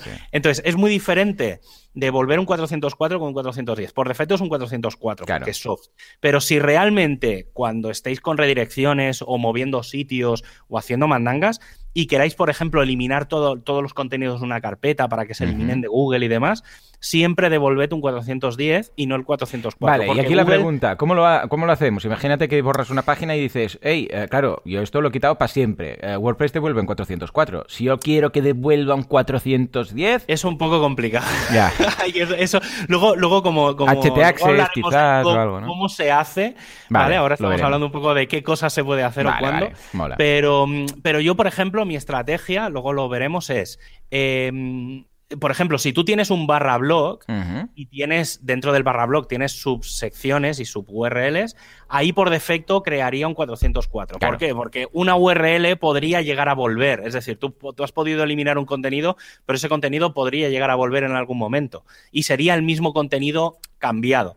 Pero, por ejemplo, si tú tenías un barra productos y ahora va a ser barra producto, todo lo que hay en barra productos Claro. sí. ya sabes que no va a estar nunca más ahí. Por lo tanto, le podrías decir, mira, todo lo que cuelgue de esta carpeta le das al gon porque ya no existe. ahí. ¿Vale? Hablamos de cuando son errores, ¿eh? sin redirecciones y sin nada. Entonces, bueno, simplemente es, es que, que la gente lo sepa. Ya cada uno luego buscará cuándo y cómo lo debe de utilizar, pero que sepáis que existe el 404 y el 410, que uno es como el soft, es el más ligero, y otro es como el hard, el, duro, ¿vale? Y funcionan ligeramente diferente. Totalmente de acuerdo, ¿vale? Vale, entonces, em, luego hablaremos del cómo. Ah, finalmente, y llámame raro, es cuando quieres, atención, por favor, Juan Capón, no sé, un eh, algo, un, un redoble o algo, lo que sea, ahí. Cuando quieres redirigir contenido, efectivamente, puedes usar una redirección. Y dices, bueno, Joan, pero esto ¿qué es eso? Es lo que estás diciendo. No exactamente. ¿A qué me refiero con lo de redirigir contenido? Bueno, por ejemplo, si vais a boluda.com barra YouTube, esto te redirige a YouTube, ¿vale? Eh, es, por cierto, una práctica que siempre recomiendo a todo el mundo. O sea, no deis youtube.com barra em, eh, Joan Boluda, boluda.com en YouTube, Joan Boluda en no sé dónde, en Instagram es boluda, en- no, eh, simplificadlo, vuestra web.com barra y la red social, y así seguro que aciertas, ¿vale? Y todo el mundo, de una forma rápida, va a reconocerlo. Boluda.com barra YouTube, va a YouTube, barra Claro. Instagram, Instagram, no sé dónde, y no Sí, tienes ya. que estar diciendo, no, en Instagram soy ah, Javier Casares, en el otro. Casares no sé qué, el otro guion bajo, no. Todo redirección y además, Sí, sí. si quieres, luego veremos cómo se hace. Incluso puedes luego traquear cuánta gente ha ido a cada URL y tal, ¿vale? Pero lo bueno, aparte de hacer branding, que quieras que no, hey, pues es tu página y la gente pues la recordará más, ¿vale? Y recordará el punto .com y todo, etcétera. Bueno, el punto lo que sea, ¿vale? Aparte es que imagínate que por lo que sea, lo que sea cualquier cosa, am, cambias el usuario. ¿Eh? Imagínate que dices, ostras, eh, me ha llegado un tema de derechos de marca, no sé qué, tengo que cambiar el usuario de, de Twitter, que en Twitter se puede hacer relativamente fácil, ¿vale? Bueno, pues mira, a malas, toda la gente que iba a boluda.com barra Twitter, tú lo cambias ahí y se redirigirá a tu nueva cuenta de Twitter. O que dejas de usar Twitter. que dejas y te de usar pasas Twitter. a Mastodon. Es- claro, pues mira, ahí también te pasas a lo que sea, ¿no? O Claro. incluso que, yo qué sé, pues en Facebook también se puede cambiar la URL, es un poco complicado, Mm. pero te dejan ciertos criterios. Pero imagínate que te chapa la cuenta, ¿eh? En, en, Claro. yo qué sé, por lo que sea, ¿eh? Bueno, ¿ahora qué? Toda la gente que no encuentra, bueno, pues venga, redirección y colocas la nueva URL. Además, también, por ejemplo, eh, si vais a boluda.com barra YouTube, veréis que no solamente va a mi canal, sino que también aparece el típico pop-up, bueno, modal para suscribirse al canal, ¿vale? Un detallito más que lo puedes hacer con unos parámetros a la URL y de una forma fácil, pues es más, es más simple crecer si aparece la persona que va al canal, le aparece lo de quieres suscribirte al canal de Joan Boluda, Ujú. etcétera, ¿no? Bueno, todos estos detalles hacen que sea mucho más simple hacerlo así y que cualquier cambio, pues escucha, por ejemplo, yo cuando lancé la guía del emprendedor, boluda.com barra guía siempre ha tenido Claro. sitios distintos. Al principio era la precampaña de Berkami, boluda.com barra guía, y yo siempre daba la misma URL, fijaros, no cambiaba. Ahora Berkami, ahora no sé aquí, ahora no sé dónde. Bueno, luego la pasó a, mm, a la campaña propiamente. O sea, primero era la precampaña con una landing. Luego la URL la modifiqué y iba a la campaña de Berkami. Luego la modifiqué y iba a guiaemprendedor.com. Y ahora la he modificado y es la guía en formato PDF que vendo en mi web. Todo el rato era la misma URL. Boluda.com barra guía. Sí, yo, yo hago lo mismo. Yo tengo en javiercasares.com barra SEO y barra WPO que redirigían en su día pues a las webs, luego Correcto. y ahora directamente te descargas el PDF. y Ya está. Has dicho una web menos. Sí, sí, es Esto muy es cómodo, ¿eh? Bueno, y aparte, algo, por ejemplo, que lo he utilizado mucho es en la guía del emprendedor, que hay muchos enlaces, eh, que claro, en la guía física de papel eh, no puedes cambiar el enlace. Entonces, Claro. si yo, por ejemplo, digo, esta herramienta, yo qué sé, Barracuda Digital, ¿no? Que es muy, Ujú. muy interesante para ver los cambios de algoritmo de Google vinculado con tu Analytics, que me encanta, ¿eh? O sea, lo, lo encuentro, chapó. O sea, como profe los doy un, un excelente. Bueno, pues eh, imagínate que cambian de, de URL. Claro. Dicen, ahora ya no está aquí. Si yo coloco ahí la URL de, directamente. Claro, el- el- ¿qué pasa? Que si cambia, cuando la gente va o hace clic, bueno, si es un PDF, No mira, a malas, pero claro, si tiene Sí. el PDF antiguo, va, total. ¿Qué coloco? boluda.com barra, ah, yo qué sé, pues barracuda, por ejemplo. Un- o un número, tres. Da igual, Sí. ¿vale? Porque cuando cliquen vayan a la buena, siempre sea la buena. De forma Mm. que, y esto yo lo he aprendido a base de hostias, ¿eh? Porque uno de los primeros libros que escribí iba con URLs finales y claro, Mm. con el tiempo van desapareciendo. Entonces Sí, dices, sí. bueno, pues voy a hacer una URL que yo pueda controlar dónde va a redirigirse. ¿vale? Entonces, todo pasando por vuestro dominio.com barra algo, ahí os aseguráis que si el destino cambia, vosotros lo podéis hacer, ¿vale? Y también esto lo utilizan mucho los afiliados, para no tener que decir Claro. amazon.com barra no sé qué, eh, j in deep, no sé, no sé cuánto, ¿qué dices? Pues tu dominio.com barra, yo sé, micro yeti. Y entonces eso ya te redirige a un plugin de afiliados, digo, a un plugin, a una de esto de afiliados y tal, ¿vale? Eh, o sea que hay muchas opciones interesantes, ¿vale? Entonces, dicho esto, ¿cómo demonios lo hacemos? Vale, vamos a empezar con el rollo hardcore y hardcodeado, toda la vez. Hardcore, hardcode, y, eh, hardcode, yo diría las dos cosas, ¿vale? Em, que son las más simples, las que seguramente, bueno, ya veremos si a, web- eh, a nivel de web performance Javi nos da el ok, pero de las más, eh, vamos, que yo creo que van a atacar menos el tema del servidor, que es redirects a través de HT Access, ¿vale? O sea, lo podemos hacer con un redirect 301, que es más clásico, 302 aquí no lo veo, ¿vale? Podemos hacer unos rewrites con regex, o sea, con expresiones regulares. Imaginémonos que lo que queremos modificar son, yo qué sé, pues en lugar de una URL puntual, que sí, para eso haces redirect 301, URL relativa, URL absoluta, ningún problema. Imagínate que dices, yo qué sé, no, es que ahora en lugar de, yo qué sé, pues de mm, category, Ahora es categoría. Y entonces tengo 800 categorías. Y claro, tengo que ir una a una. Bueno, si hay una lógica, es decir, siempre que haya esta palabra, quiero sustituirla donde dije Diego, Diego, Diego para todas las URLs, bueno, regex al poder, ¿vale? Porque entonces, eh, básicamente, puedes trabajar con comodines y puedes básicamente, decir... claro, Dime, dime. básicamente es que si tenías barra category, barra Por lo que ejemplo, sea, ahora redirija a barra categoría, barra lo que sea. Y en lo que sea lo mantenga Exacto, como, como variable. Sí, sí, sí. Y entonces aquí puedes hacer virguerías. Eh, Eso sí, tienes sí, que sí, controlar que tiene lo suyo, ¿eh? Cuando empiezas con los dólares, asteriscos, barras, Es- escape. Seguramente es de las cosas más chungas que me he ¿verdad? encontrado yo en la vida. O sea, el- las expresiones regulares son lo más chungo en informática, pero de lejos. Es raro, es raro y además que se hace a veces difícil comprobar porque a veces cuando haces una, un tal queda como medio cacheado en el navegador y entonces ya no sabes si haces un cambio, si lo está pillando, si está Mm. aún mirando el anterior, si está funcionando, si no y bueno. Y luego que no es exactamente igual en todos los lenguajes de programación. Es muy, muy parecido. ¿en serio? Pero Lo que me en- faltaba. o sea, normalmente se utiliza el de Perl, que es el como el primero, el que se inventó un poco el invento. Pero, pero em, hay ciertas diferencias, por ejemplo, entre JavaScript y PHP que ostras, son Madre Eso pues, es bastante. Es de- ya te digo, ¿eh? es, yo creo que es de las únicas cosas en las que pierdo más, más tiempo cuando me toca hacer cosas Sí. de expresiones regulares, sobre Sí, todo para sí. parsear, para hacer redirecciones relativamente rápido y fácil, Sí, sí, sí, pero, pero para otras cosas es muy, muy complejo. Bueno, sirve Es- para muchas cosas. ¿eh? Eso sí, es muy, muy ¿eh? potente. ¿eh? O sea, la, la relación complejidad, potencia de cosas que se pueden hacer es increíble. Sí, sí, yo tenía un cliente que tenía que, ah, porque esto no, se, no es solo para redirecciones, es para lo que te dé la gana, ¿vale? Sí, sí. Que tenía que bloquear ciertas peticiones de, de un servidor, pero solamente para unas subcarpetas, ¿vale? Y entonces, claro, era ahí una cosa que dices, madre Sí, mía, o sea, mm, si hay algún, de verdad, si hay algún experto en expresiones Hostia, regulares sí, que, de que tal, venga a dar una charla. por favor, que me contacte, que, que cada semana necesito hacer algo y es muy engorroso si no lo controlas bien. No, en serio. ¿eh? Si hay alguien que controle de, de regex, especialmente en HT Access,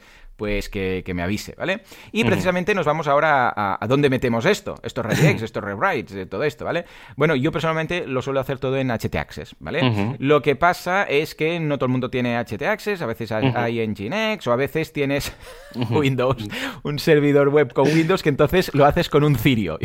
Yo he puesto en la escaleta. Un cirio y rezando, ¿no? No Porque con expresiones regulares. Jorge. Yo me acuerdo que teníamos en una empresa uno de estos y cada, cada vez que tenía que hacer una, un redirect de estos, tenía que ir a un panel de control de Windows Sí, y hacerlo a través claro. de una interfaz gráfica. al, que al pensaba- Internet Information Server. y ahí, donde, y además tenía que existir la, la página, porque si no, no me aparecía, la que, la que ya no existe, tenía que estar ahí algo físicamente, porque si no, no aparecía como página Sí. y no la podía redirigir. Ahora con HT Sí. Access no. Tú dices, si alguien va a boluda.com barra directo, haz esto. Aunque no exista una página como tal que se llame directo, o sea, es que no existe como tal. Tienes que crear una página como ficticia para luego redirigir. Bueno, es un Cristo, ¿vale? Sí. Eso, a ver, ahora eh, haciendo un poco de resumen de esto, sí que es verdad que todos tienen sus pros y sus contras, ¿eh?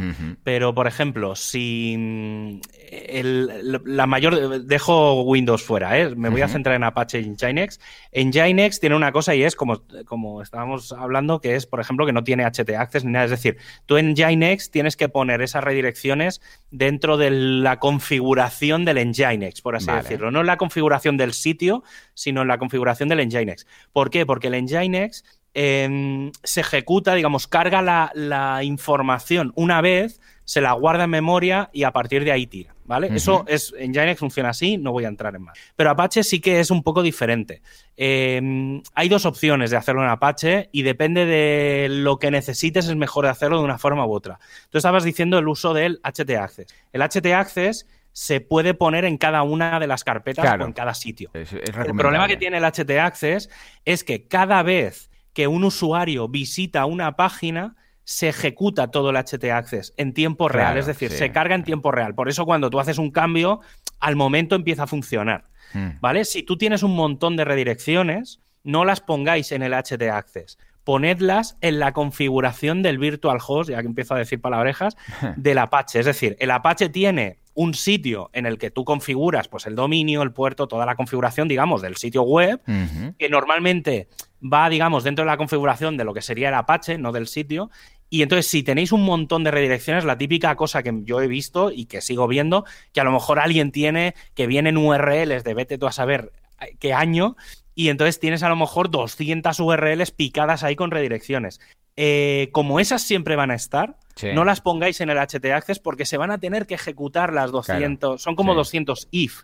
Entonces es mejor poner, hacer un mix, ¿eh? se pueden hacer las dos hmm. cosas, pero las que sepáis que son fijas, fijas, fijas, que nunca van a cambiar, metedlas en la configuración del virtual host, de la configuración del servidor y las que sean tipo esta, por ejemplo, las que tú decías del barra YouTube o del barra guía, que a lo mejor durante con el tiempo van cambiando, esas sí que las puedes dejar en el HT Access porque para ti, digamos, para el uso del día a día es mucho más rápido y no tienes que reiniciar el servidor web y hacer unas... Depende mucho también del hosting que tengáis claro, y tal. Es que sí, y que te lo permitan hacer, porque la típica persona que tiene un hosting compartido normal, ¿esto también puede hacerse? Claro. Em, normalmente no, a menos que tenga la opción de darle a algún sitio a reiniciar servidor web o alguna cosa así, que hay algunos que lo tienen, pero, pero bueno, por eso digo, ¿eh? que, que simplemente me limito a explicar lo óptimo. Otra cosa es que se puede hacer o no. Pero bueno, sí, lo mínimo es, si tenéis HT Access, que es el clásico, se meten en el HT Access y ya está. Sí, señor, sí, señor. Y eso sí, si hay carpetas físicas, ah, lo que dice Javi, meted el HT Access a la carpeta más específica, más interna posible. Porque si no, lo va a cargar todo. Y a mí me pasa y me sabe mal, porque a veces redirijo cursos, ¿vale? Porque ha cambiado, típico curso, que lo rehago, ¿vale? Entonces, claro, cuando ahora hemos rehecho con, con Yesares el curso de WordPress, ¿vale? ¿Qué ocurre? Que hemos cambiado cambiado algunas URLs. Entonces, claro, estas URLs eh, las tengo que poner todas en HT Access, la antigua y la nueva, porque el Slack, o sea, la URL y tal, es distinta. Y claro, esto, si son pocas, vale, pero con el tiempo me preocupa qué es lo que voy a hacer cuando haya, yo qué sé... Mm, hay, hay una cosa también en, el caso concretísimo de WordPress y hmm. es, si os alguna vez lo habréis visto cuando habéis creado el HT Access, el que viene con WordPress, que pone ahí dos o tres líneas raras, ¿vale? Una de, las. Hay varias cosas que ponen esas líneas y hay una que pone en algún sitio pone menos D y hay otra línea que pone menos F, ¿vale? Esas dos líneas lo que hacen es. Si el directorio, la D, el menos D, o el, fichero, el menos F, si físicamente existen en el servidor, ya no ejecutas WordPress. Vale. ¿Vale? Entonces, mm. si por alguna cosa, yo no sé cómo lo tendrás hecho tú, ¿eh? pero por ejemplo, el barra guía. Claro, el barra guía, hay varias opciones a hacerlo. Una es en el HT Access raíz poner pues barra guía, lo rediriges a no sé dónde. La otra opción sería crear la carpeta física barra guía y ahí meter un HT Access que solo se ejecutará cuando entres dentro del barra guía y también tener una dirección que ponga, pues mira, cuando entres aquí haces una tal, o incluso meter un fichero PHP, un index.php ahí, que cuando alguien entre en, barra guía, el PHP sea el que se encargue de hacer Correcto, correcto. Claro que en cierto modo puedes decir, y ahora lo veremos con el tema. Mira, de hecho, pasamos al tema de los plugins, ¿no? De los plugins. Hay plugins. Entonces, claro, el plugin lo hace por PHP. ¿Vale? Básicamente dice, hey, has llegado aquí, esto se ha movido, vete para allá, ¿vale? Eh, entonces, eh, considerando que hay plugins que lo hacen muy bien y hacen un 301 e incluso puedes elegir 301, 302 tal, eh, ¿consideras que en ciertos casos cuando estamos hablando de muchas redirecciones, rollo que tenemos con el tiempo, 400, 500, y que no se puede hacer por, por regex, ¿vale? Sino que se tiene que hacer una a una porque no guardan ningún patrón, ¿podría llegar a ser mejor instalar un plugin de redirecciones y que, que claro, este plugin solamente se ejecuta teóricamente si está bien hecho, eh, cuando llegas a esa URL, que en un HT Access que obliga a recargar todas las redirecciones cada vez. ¿Crees que a nivel de eh, performance sería mejor o qué? Al final, a ver, a nivel de rendimiento se supone claro, uno está hardcodeado en un archivo y el otro es, un archivo, es un código, está en, la base de datos. Claro, yo, yo aquí diría lo diferenciaría depende de si tú sabes si, si se ejecutan mucho las redirecciones o no. ¿Vale? Es un poco. Aquí hay que hacer un poco de peso. Porque, o sea, desde el punto de vista técnico, tiene más sentido meterlo en el HT Access, porque se ejecuta primero y es mucho más rápido el Apache que el PHP, ¿vale? Y entonces, claro, si lo haces por PHP, en realidad tú lo que estarías haciendo es eh, ejecuto todo WordPress claro. y si WordPress no devuelve nada, el plugin hace cosas. vale. Eh, digamos, claro, entonces, si tienes muchas, muchas, muchas, si se, digamos, no, es que tengas muchas redirecciones, si sabes que, por ejemplo, el primer día que haces las redirecciones, pues obviamente, seguramente entrará mucho tráfico por ahí. Entonces, en ese caso sí que lo haría, a lo mejor por el HT Access, pero cuando pasen tres meses, seis meses, que es normalmente el tiempo que Google tarda en hacer las redirecciones, claro o sea, en hacer el cambio, digamos, del índice, a lo mejor sí que ya ves que pasa menos tráfico por ahí, entonces sí que sale más a cuenta por un tema de coste tecnológico, quitarlo del HT Access y ya pasarlo al plugin. Porque en realidad el, servidor web, el coste, digamos, es más caro que se ejecute en el HT Access que no que se ejecute todo el WordPress tal y cuando no encuentre lo que se haga la redirección, pues ya será como minucias al final. Claro, efectivamente. O sea que, bueno, pues mira, eh, es, interesante ver esta opción de si al principio tienes muchas, pues mira, lo colocas en HT sí, unos sirva rápido. Tres meses. Y si luego pues dices, esto ya hace años que lo cambié y ahora van llegando a cuenta gotas, pues mira, lo pasas aquí. Y hablando de plugins, primero, que es el dios de los plugins de redirecciones, clásico. Redirections. Está bien programado, te permite, a ver, no te permite hacer florituras como veremos en otros casos de otros plugins, pero hace el trabajo bien hecho, además es, es muy discreto, está oculto, a mí me gustan los plugins que cuando es una funcionalidad está dentro de tools o dentro de ajustes y no te mete ahí otro elemento más en el menú de WordPress que al final parece eso una Biblia, ¿vale? Eh, está muy bien, eh, te permite hacer redirección pura y simple y castiza. ¿eh? Hace lo que tiene que hacer. Sí, exacto. Y además si quieres también te mira a ver si hay algunos errores, algunos 404 y escucha, lo que estaba aquí ahora está va para acá, punto, ¿vale? Redirections, mm, un millón de descargas o, digo, de activos o dos millones, bueno, una barbaridad y muy recomendable, ¿vale? Luego, Yoast también, como hace muchas cosas, pues también tiene una opción de redirecciones, ¿vale? Y ahí en los apartados de, todo lo deseo, también si, si quieres, tiene temas de canonicals y temas de redirecciones. O sea que lo digo porque si ya tenéis Yoast, pues mira, igual dice, escucha, lo hago con Yoast y se acabó. Lo que pasa es que, claro, Yoast también. Lo que pasa es que estos plugins ya te obligan a tener la página creada. Es decir, eh, tienes que crear una página para que aparezca la metabox de redirección y ahí colocarlo. En cambio, con redirection no. Tú le dices a redirection lo que iba para no sé dónde, exacto, ¿vale? Más cómodo. Luego tenemos uno que es el gran usado, entre otras cosas, porque pues también tiene afiliados y la gente lo recomienda y tal, que tiene una versión gratuita y una de pago, que es Pretty Links. Pretty Links lo que te hace es exactamente esto. Tú creas un, dices, barra YouTube, ¿dónde quieres que vaya? Pues mira, quiero que vaya a youtube.com barra boludacom, no sé qué, no sé cuántos. Vale, ningún problema. Pero es que además lo que te permite es eh, colocar un, un, título a este enlace, una descripción, a, este, a esta redirección, por decirlo así, un título, una descripción, y además eh, tiene un contador de hits. Eh, bueno, esto Redirections también lo tiene, pero tiene un contador de hits para ver cuánta gente ha pulsado, ha hecho clic en los últimos, pues, pues, tiene ahí unas estadísticas y tal, ¿vale? Lo interesante es que luego incluso te permite hacer como mini directorios. Imagínate que tú trabajas mucho con afiliados y dices, pues mira, voy a colocar afiliados de Amazon, voy a colocar afiliados de tecnología, afiliados de no sé qué. Lo puedes incluso categorizar y luego listar con shortcodes en, en una página de, por ejemplo, um, yo qué sé, pues dices wpradio.com barra afiliados. Y ahí, tú con un shortcode, uh, se renderizan todos los afiliados si quieres por categorías. Entonces, si fuéramos ahí, imagínate, aparecería plugins recomendados y aparecería un listado. Plugins de no sé qué, yo qué sé, plugins de tal, uh, themes de no sé cuántos y aparecería como un pequeño directorio de todas las redirecciones que tienes. Ya, ya os digo, este se usa mucho, especialmente para temas de afiliados, porque lo tienes bien organizadito. Puedes crear un, barra uh, um, uh, recomiendo, por ejemplo, o barra afiliado, o barra no sé qué, y tenerlos todos ahí ordenaditos, porque si no habrá un momento en el cual uh, la estructura de la web puede ser muy plana, porque todo es tu web.com barra algo. Entonces puedes poner un tuweb.com barra recomiendo, por ejemplo, que creo que Tellado hace un recomiendo barra lo que sea, ¿vale? Y de esta forma lo tienes para los fans de la organización jerárquica en la web, pues lo tienes bastante, bastante cuco, ¿vale? Uh -huh. Y finalmente uno que me encanta, que es Page Links to. Este, lo que me ha llamado más la atención es que es una metabox, simplemente estilo Yoast, ¿vale? Que tú la colocas en... Bueno, tiene como un millón de instalaciones activas, una barbaridad, ¿vale? -huh. Bueno, pues uh, esta lo que me interesa es que um, te aparece la metabox, tú lo colocas ahí, pero hace algo que no sé, Javi, a nivel de código exactamente cómo lo debe hacer. Porque imagínate que yo voy y digo en boluda.com barra, yo qué sé, antiguo, ¿vale? Voy ahí uh -huh. a esa página y pongo ahí, um, redirígela a, a, barra nuevo, que puede ser uh -huh. un enlace interno o externo, ¿vale?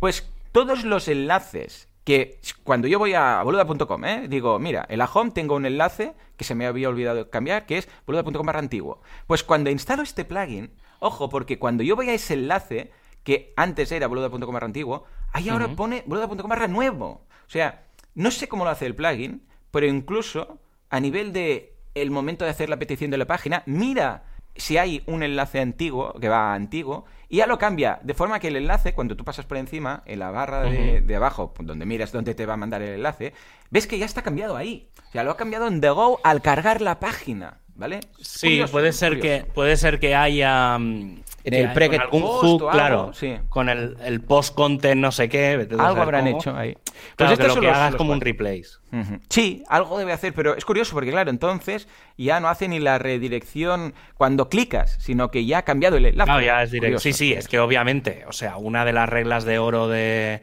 de las redirecciones es si puedes evitar la redirección y claro. sustituir el enlace, ya está. sustitúyelo. Y esto Entonces, me gusta de esta. En las, en las. Sí, esto va un poco.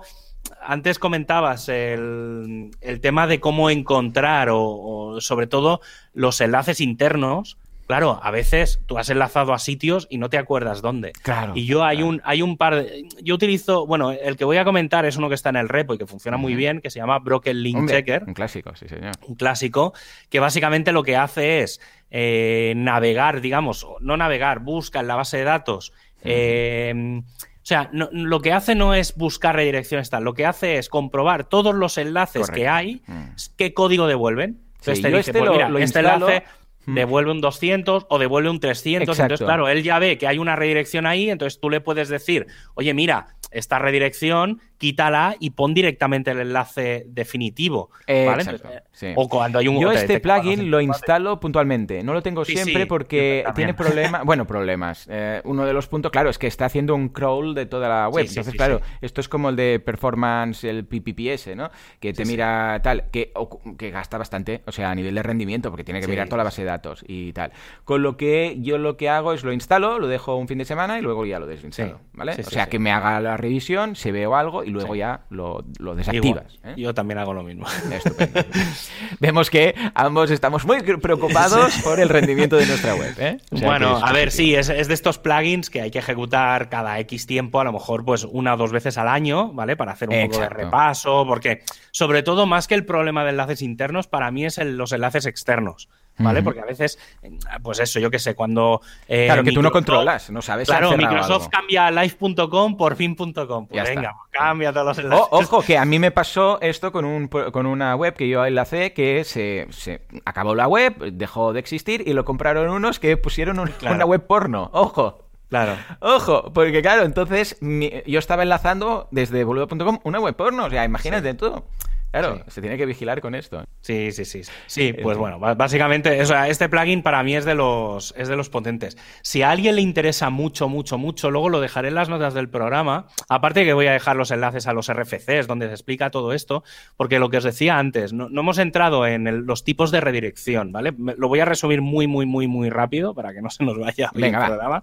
Pero básicamente hay cuatro tipos de redirección, ¿vale? Bueno, hay muchos, pero solo podéis usar cuatro. Y de estos cuatro solo deberíais de utilizar dos, ¿vale? Venga, Pero, estupendo. o sea, redirecciones son todos los códigos de HTTP que empiezan por 300 algo. ¿vale? Vale. Está el 300, ¿vale? El propio 300 ya es como una especie de multiple choice y tal. Pero básicamente hay que utilizar el 301 y el 307, Ujú. ¿vale? Por ahí siempre, mira, yo todo lo- tengo una regla de oro y es cualquier sitio en internet o cualquier persona que alguna vez me haya dicho que una redirección 302 es una redirección temporal, esa persona ya directamente en conocimiento SEO es cero. ¿Vale? Es decir, ya lo elimino del mundo claro, sí, SEO. sí.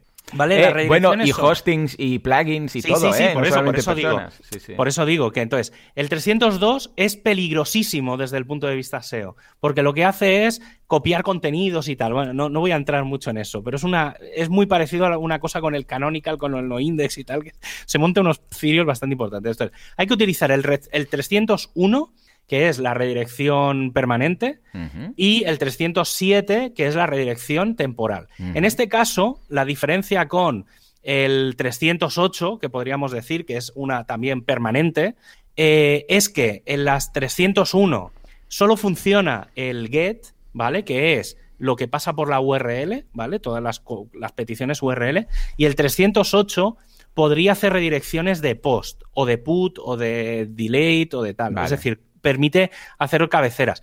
Por ejemplo, en un caso para que, para que lo veáis fácilmente, si tenéis un formulario y la URL del formulario, eh, digamos, donde se tiene que enviar la información, em, ha- hay una redirección de por medio, porque la URL original ha cambiado y tal. Si lo hacéis con un 301, el formulario nunca se enviará. Si lo hacéis con un claro. 308, sí que se enviará. Esa es la gran diferencia. Entonces, por norma general, para el 99% de los casos, si tenéis que hacer redirecciones, utilizad única y exclusivamente el 301. ¿Vale? Vale. El resto, medio olvidaros. Sí.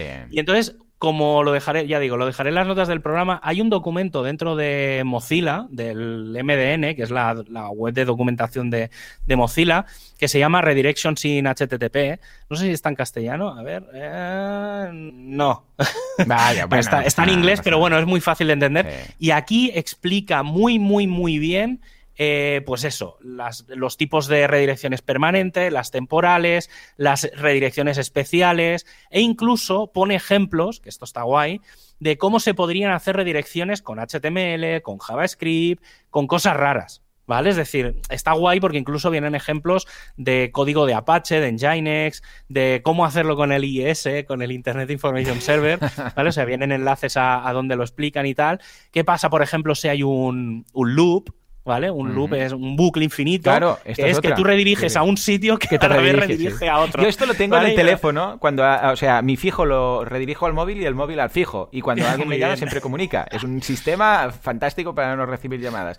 Pero claro, al menos no se solapa. En el caso de un loop puede acabar, si no está bien hecho, con ese típico, mm, bueno, que carga, carga, carga y al final te dice tú me Claro, el navegador te da un error de, de eso, pues que te dice que algo que se ha redirigido como muchas veces o tal. Mm. Sí, sí, simplemente tener en cuenta estas cosas técnicas que pueden pasar, que hay que simplemente eso, tenerlas en cuenta. Pondré, dejaré, not- dejaré enlaces a, a cosas que yo tengo de documentación que creo que pueden ser interesantes para, para los que os interese mucho cómo, cómo hacerlo. Pues venga, vamos a dejar todo esto en las notas del programa y ahora sí, que nos hemos pasado de tiempo, os dejaremos todos esos, estos enlaces, nos vamos a la comunidad WordPress.